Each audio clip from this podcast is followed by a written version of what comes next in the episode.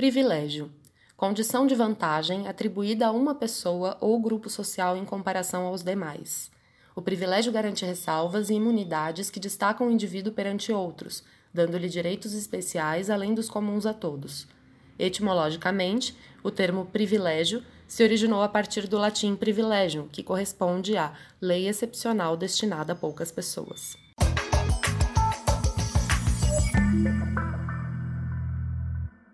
Moradia digna é um privilégio no Brasil.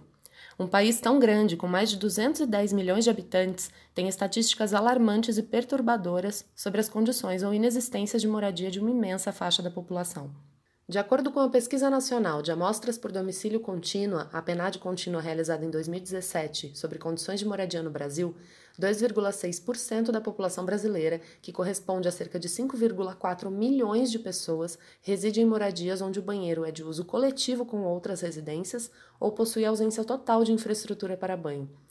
Ainda dentro dessa porcentagem, se incluem também as residências que não possuem nenhum tipo de banheiro. A mesma pesquisa ainda aponta que 2,7 milhões de pessoas vivem em casas construídas com materiais considerados inadequados para a segurança, conforto ou infraestrutura das edificações, como taipas, madeiras reaproveitadas e pallets. 12 milhões e 200 mil pessoas ainda residem em domicílios com mais de três moradores para cada cômodo utilizado como dormitório, que muitas vezes não é um quarto, e sim a cozinha da casa. É importante lembrar que esses números que eu citei consideram as estatísticas de domicílios no Brasil, o que, portanto, não inclui a população de rua ou de abrigos e casas de acolhimento pelo país. A população brasileira em situação de rua, por exemplo, sequer é contabilizada no censo do IBGE. A última pesquisa sobre essa população, feita pelo IPEA, Instituto de Pesquisa Econômica Aplicada, com dados de 2015, dava conta de cerca de 101 mil pessoas morando na rua no país. Na época da pesquisa, eram cerca de 16 mil só em São Paulo. No entanto, é uma população literalmente invisível. Como não existem pesquisas frequentes sobre essa faixa populacional, não há como conhecê-los e, portanto, não há como instituir políticas públicas efetivas. O Movimento Nacional da População em Situação de Rua estima que hoje, em 2019, quatro anos após as últimas pesquisas, o número mais realista seja de cerca de 40 mil pessoas morando nas ruas só na cidade de São Paulo. O movimento hoje luta para que essas pessoas sejam incluídas nas pesquisas populacionais e, consequentemente, nas políticas públicas. A pressão tem funcionado, pelo menos em São Paulo. Semana passada, no último 6 de agosto, a Prefeitura anunciou que está finalizando um processo de licitação com uma empresa de pesquisa para recensear a população de rua da cidade. O principal objetivo é poder ter uma perspectiva um pouco mais clara dessa realidade tão presente e tão complexa.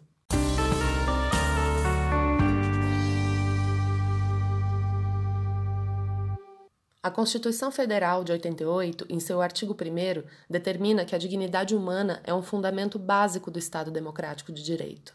No artigo 6, que trata dos direitos sociais, moradia é um direito garantido pelo Estado ao lado de saúde, segurança e assistência aos desamparados.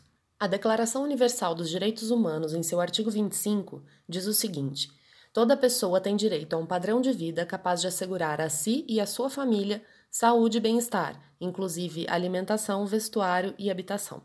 As condições ou inexistência de moradia no Brasil violam não só a Constituição Federal e a Declaração Universal dos Direitos Humanos, mas também o ECA, o Estatuto da Criança e do Adolescente, já que os números que eu citei também incluem crianças e adolescentes.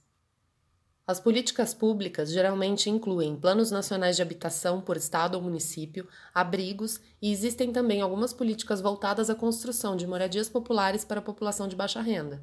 No entanto, não é o suficiente. Como podemos ver, os números são preocupantes e a falta de investimento em pesquisas também.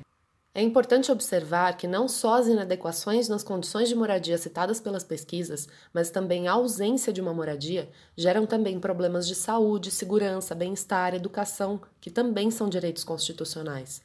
As pessoas precisam de casa, moradia digna, com espaço para que elas cresçam, se desenvolvam, conforto para que se sintam acolhidas e funcionalidade para que o dia a dia tenha menos dificuldades do que ele naturalmente já tem. Pensar em design de interiores, então, dentro desse complexo social, é uma preocupação supérflua, considerando as necessidades imediatas na questão da moradia no Brasil? A resposta é que não, não é uma preocupação supérflua. A infraestrutura é importante, obviamente. Sem arquitetura não há o design de interiores. Porém, em realidades onde três ou quatro pessoas precisam se espremer para dormir na cozinha de uma casa, ou de abrigos que precisam acomodar seis ou mais crianças por quarto, projetar espaços internos para que eles sejam melhor aproveitados e tenham conforto, aconchego e humanidade não é um luxo, é uma necessidade. E a gente não está falando de estética. Alguns estudos da neurociência e da psicologia ambiental, por exemplo, apresentam comprovações importantes sobre evoluções no rendimento, qualidade de vida e autoestima em pessoas que vivem em ambientes bem planejados, bem organizados e decorados com funcionalidade e aconchego. Esses estudos demonstram como nosso cérebro processa e como nosso corpo reage fisiologicamente às sensações de segurança, conforto ou à proporção e organização dos ambientes. No mundo corporativo, a percepção de que o ambiente interfere na nossa fisiologia não só é entendida como assimilada e aplicada já há algum tempo. Estudos indicam que um bom projeto de interiores para um ambiente corporativo pode aumentar em até 6% a produtividade e até 15% a criatividade e a sensação de bem-estar. Uma população que também não entra no censo de domicílios do IBGE são as crianças e adolescentes que vivem em abrigos e casas de acolhimento. Existem pesquisas voltadas para esse tema, mas não especificamente sobre as condições de moradia dessas crianças e adolescentes. De acordo com o Conselho Nacional de Justiça, são cerca de 47 mil crianças recolhidas em abrigos pelo Brasil.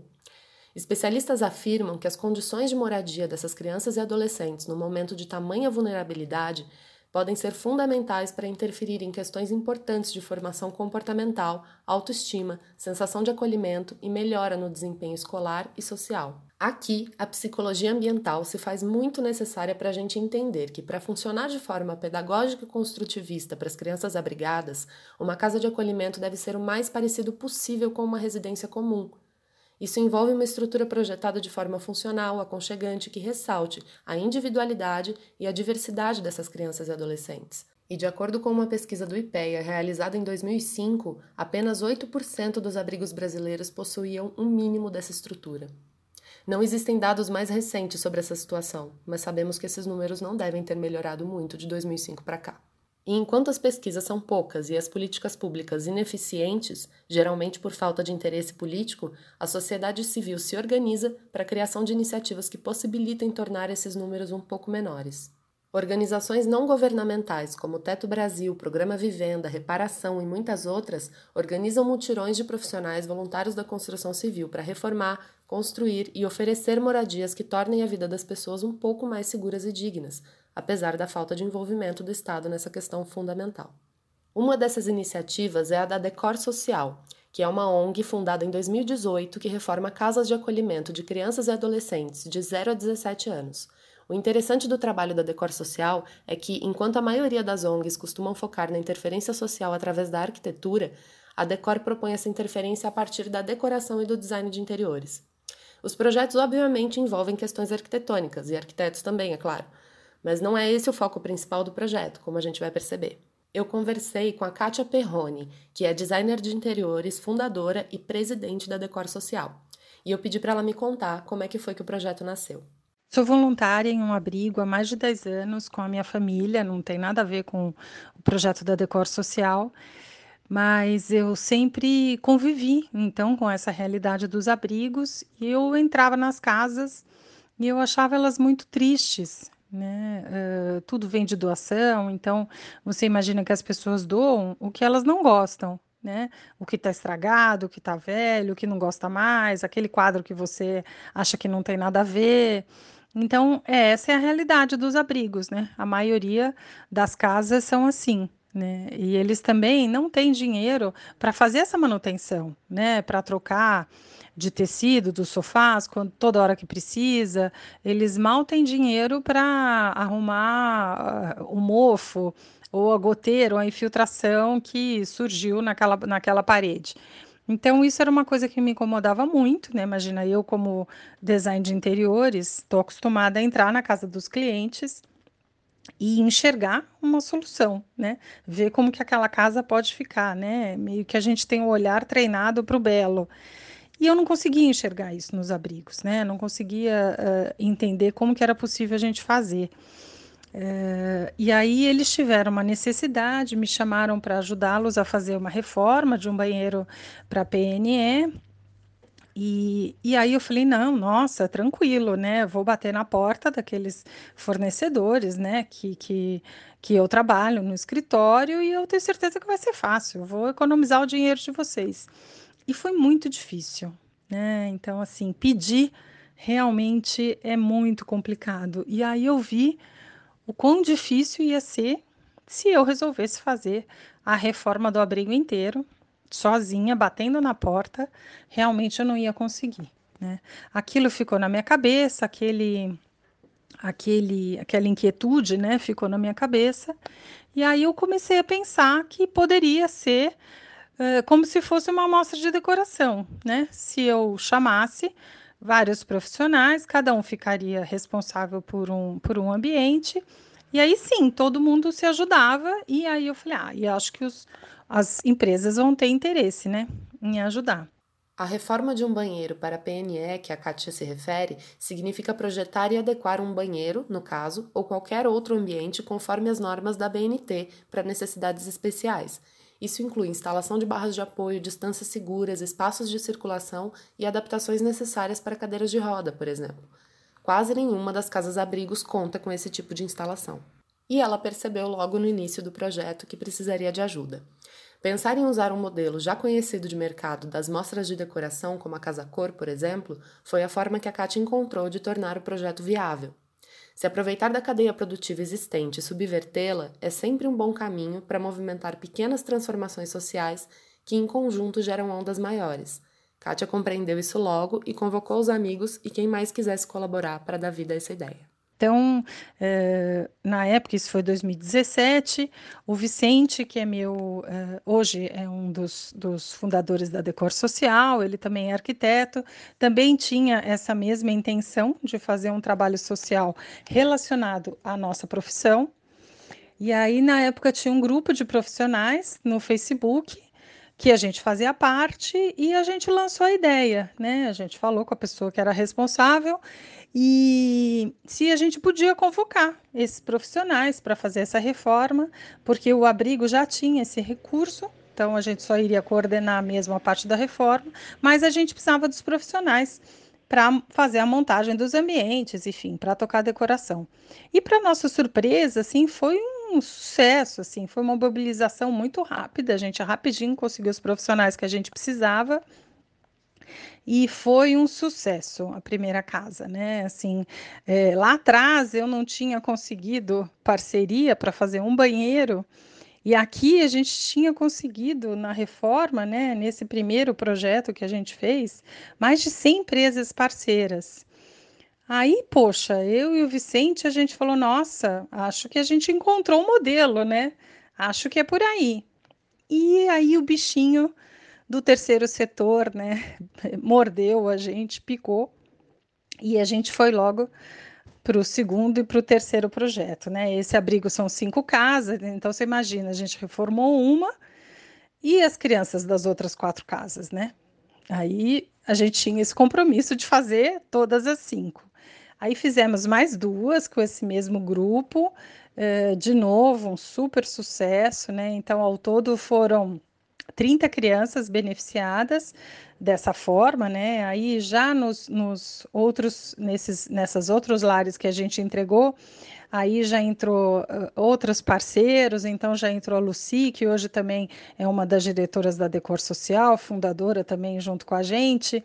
Ela veio para trazer parceiros trazer empresas, porque ela tinha trabalhado muitos anos na Casa Cor e tinha feito também outras mostras de decoração, então ela tinha todo esse know-how e esse networking, então ela veio para somar nesse sentido. E aí, quando a gente entregou as três casas, a gente falou: olha, é, é isso, temos um modelo. E aí eu falei para eles, eu falei, olha, gente, assim, é isso que eu quero para minha vida encontrei o meu propósito, né, descobri o poder de transformação que a nossa profissão tem e é isso que eu quero fazer, né? Não quero parar por aqui. E aí o Vicente e a Luci na hora toparam, falaram: "Tamo junto, vamos, vamos fazer o que tem que fazer". Aí a gente chamou mais uma quarta pessoa, que é a Andrea, que é uma grande amiga minha e que é economista, para fazer a parte de gestão, né? Porque a gente falou, os três artistas não vai dar certo. E assim fundamos a Decor Social. Decidimos ter uma ONG, ter uma associação, né, sem fins lucrativos. E aí isso aconteceu em 2018. Completamos um ano agora, em maio. É muito legal observar que o processo de nascimento da Decor Social surge a partir dessa consciência e dessa percepção da Kátia e dos seus sócios, não só de uma situação social complexa de desigualdade e exclusão, mas também do conhecimento da cadeia produtiva em que eles estavam inseridos. Eu perguntei para Kátia quantas crianças o projeto atendeu até hoje. Ela não só me falou os números, mas me contou também um pouco como é a estrutura de acolhimento e a trajetória que as crianças fazem nas suas passagens pelos abrigos é visível que, para ela, cada história é mais do que uma estatística. Esse formato de projeto, então, existe desde 2017, quando a gente reformou o primeiro abrigo. Então, informalmente, entregamos três abrigos, depois fundamos a Decor Social e entregamos mais quatro. Então, são 90 crianças beneficiadas até o momento com esse projeto. São crianças de 0 a 17 anos. Então, é importante mencionar uh, que esses abrigos são os antigos orfanatos, né? essa nomenclatura não existe mais, o sistema mudou. Então, hoje existem dois tipos de, de acolhimento: um é o casalar, que recebe até 10 crianças, e o outro é o SAICA, que é o Sistema de Acolhimento Institucional para Crianças e Adolescentes.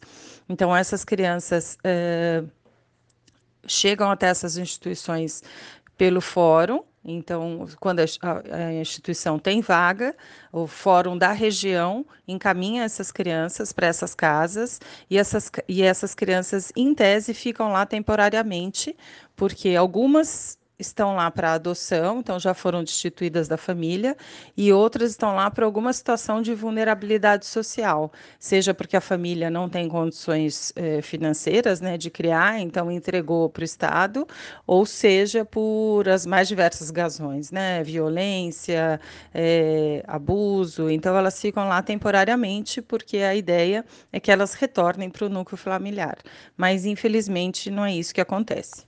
Ela diz que o acolhimento temporário acontece em tese. Eu pergunto por quê.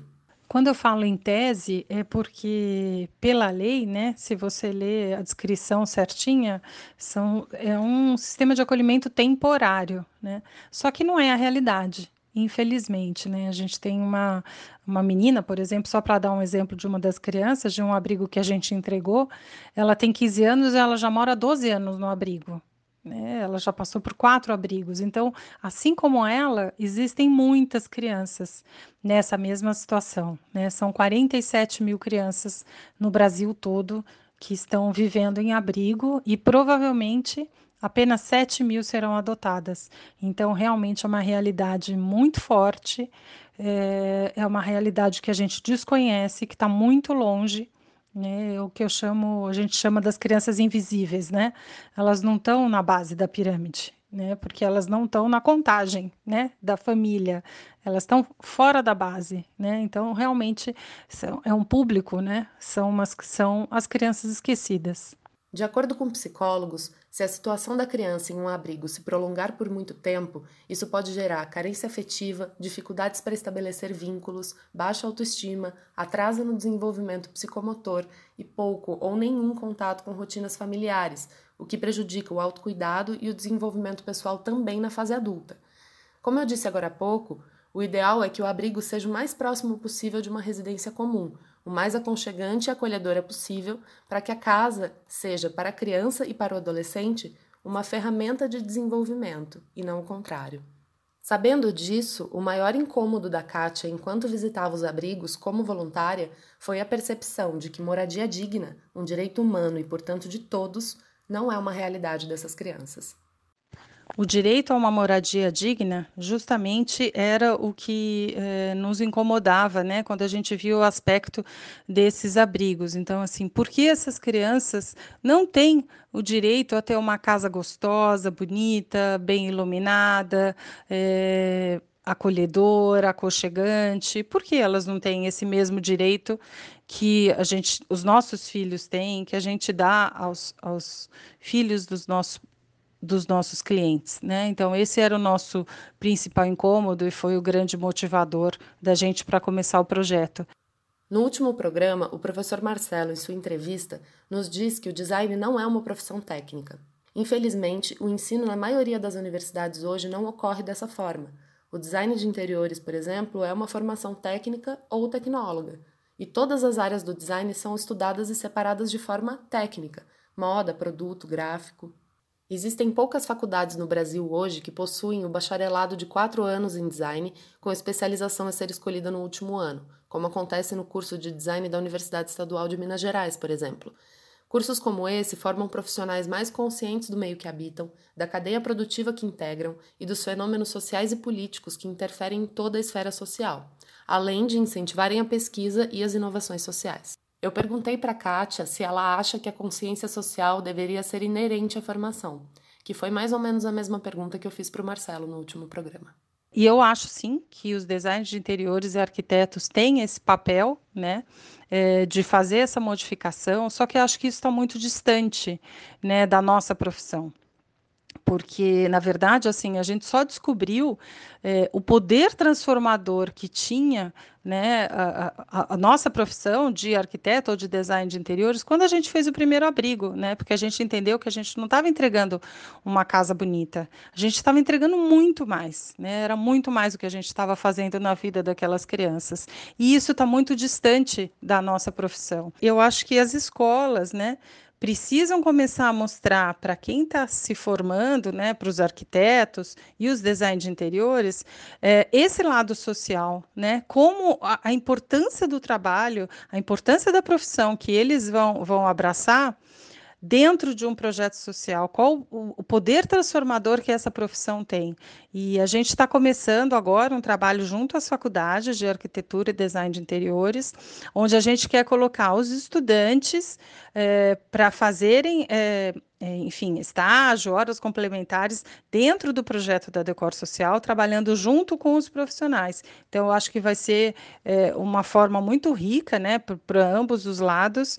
E com isso, assim, aos poucos a gente vai mostrando nas faculdades, né, é, esse poder de transformação que a profissão que eles vão abraçar tem na vida de crianças e adolescentes. Percebemos, através de experiências incríveis e transformadoras como essa da Kátia, que há maneiras de tornar o design mais acessível e mais democrático, se utilizando do próprio mecanismo produtivo já existente.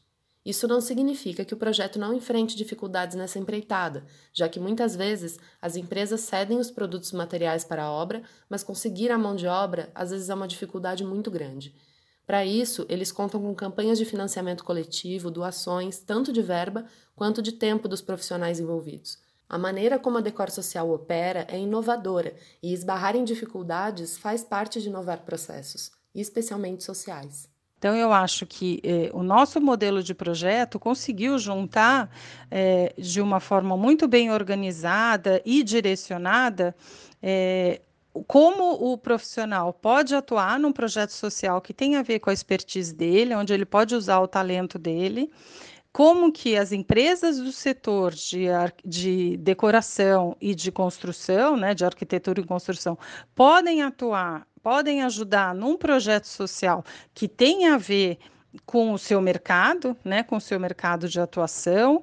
É, eles fazendo isso, é, estando presente nesse projeto social, também estão fazendo um networking, uma, é uma forma também de se relacionar com esses profissionais que no futuro podem ser, ou são, ou serão seus, seus clientes, né? Então também tem, tem todo esse entendimento aqui das empresas na hora de participar do nosso projeto, e tudo isso está sob o nosso guarda-chuva, né? Então, assim, é, a gente dá todo esse apoio para os dois lados, tanto para a empresa quanto para o profissional. E esse canal não existia dia, né? Não tem, não tem tantos projetos é, nessa área como a gente se propõe, né? Como se fosse realmente uma amostra de decoração. Então, eu acho que isso, é, na verdade, eles não estão fazendo, não estão participando desses projetos porque não tem, por falta de conhecimento mesmo. E a Kátia enfrenta essas dificuldades porque a certeza da diferença que a decor social causa na vida dessas crianças não é infundado. Como eu também mencionei antes, há alguns estudos e pesquisas sobre o assunto, e como ela mesma conta, na prática, as ações do projeto geram resultados impactantes. Existem estudos muito importantes né, que estão sendo feitos fora do Brasil. Quem tiver interesse eh, pode procurar, né, saber um pouco mais a respeito. Um deles é o Design for Happiness, eh, onde mostra realmente a importância que o design tem na vida de crianças então, é, o design como, como móveis ergonomicamente funcionais, é, ambientes é, diferenciados. Então, realmente a importância mesmo fisiológica que tem na vida dessas crianças são estudos muito interessantes. Outros também mostram o atraso que as crianças de abrigo têm, os bebês principalmente, no desenvolvimento motor e, e, psicológico também, né? Porque essas crianças ficam meio apáticas, porque elas não são estimuladas. Então, é, o que a gente acredita e o que a gente tem visto na prática, né, com esses abrigos todos que a gente já entregou, é a diferença mesmo que faz no emocional dessas crianças. Quando a gente entra nessas casas, quando a gente chega pela primeira vez, eles quase não olham no olho. Né? É, é meio assim, ai, tá bom, mais uma que chegou e que não vai dar em nada, né? Daqui a pouco ela vai sumir, nunca mais vai nem lembrar que a gente que a gente existe. Conforme o projeto vai andando, a gente volta, a gente tem um momento do projeto que, que a gente considera assim um dos mais importantes, que é a reunião de briefing, quando a gente senta com as crianças para eles falarem o que eles querem, o que eles querem nos ambientes. Então, assim, os profissionais, né, os arquitetos e designers sentam com eles para ver o que eles querem. E ali vem de tudo: vem foto, vem referência. É, a gente dá a eles o poder de sonhar. Né? Então, dar a voz para essas crianças é um, é um momento, é, sem dúvida, um dos mais importantes do nosso projeto. Você imagina uma criança que nunca teve nada, que morou na rua, que está destituída da família, e alguém olha no olho dela e pergunta: que cor você gosta? Como você sonhou? O seu quarto?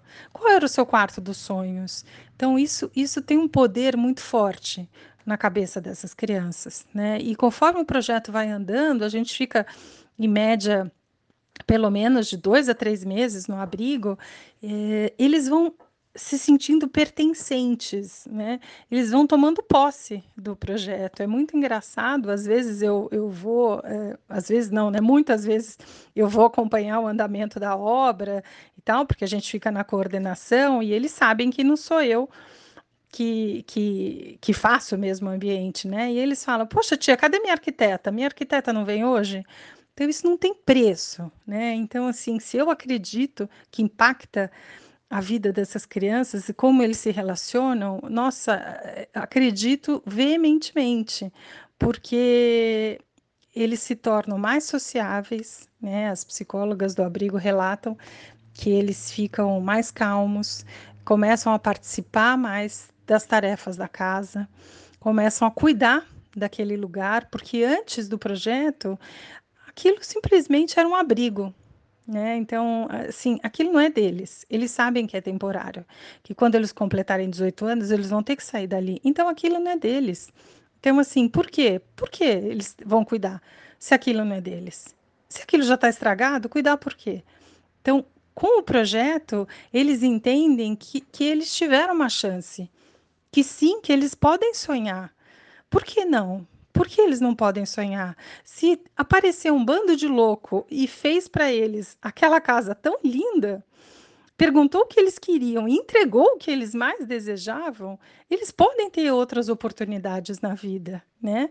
E eu acho muito legal também que eles tenham contato com, com essas todas as profissões que envolvem um projeto, né, de arquitetura interiores. Então, isso é muito legal, porque vai, vai abrindo a cabeça deles, né? E eles se tornam mais sociáveis. Então, assim, ajuda o trabalho dos profissionais, né, com eles, né, dos, dos assistentes sociais, enfim, das pessoas que, que vão dar apoio psicológico para eles. É, eles se interessam mais pelos estudos, então, assim, começam a se interessar mais pela leitura, porque a gente sempre cria um local apropriado para estudar.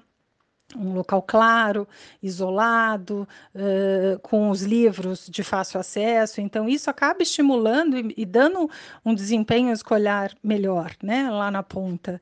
Uh, e outra coisa, assim, eleva muito a autoestima deles.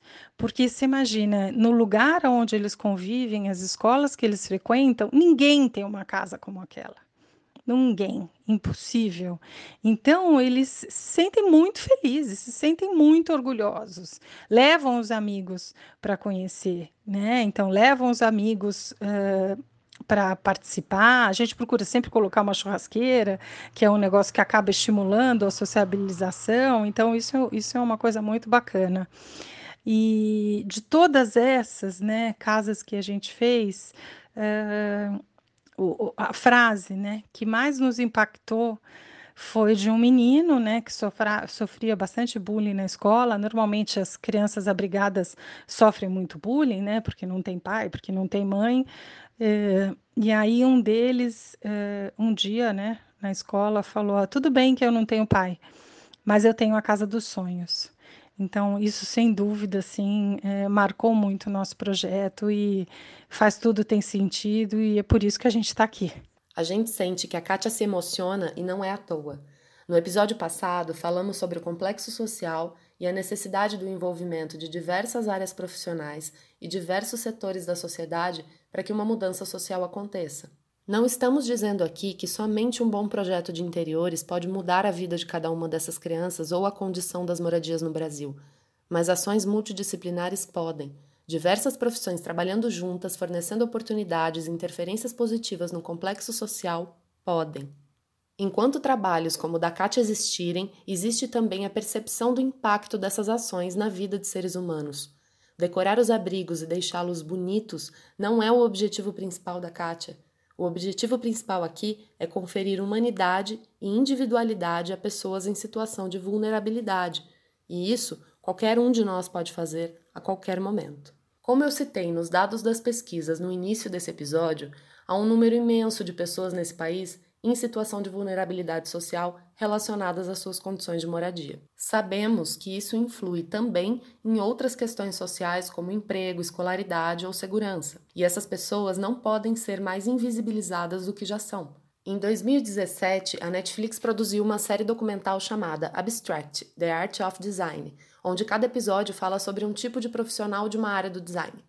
No último, sobre design de interiores, a designer britânica Ilse Crawford diz o seguinte: as pessoas pensam que design de interiores é sobre aparência, mas eu não penso assim. Passamos 87% das nossas vidas dentro de ambientes. A forma como são projetados tem impacto em como nos sentimos e em como nos comportamos. Design não é só o aspecto visual, é um processo mental, uma habilidade e, acima de tudo, é uma ferramenta para acentuar a nossa humanidade. É uma moldura para a vida.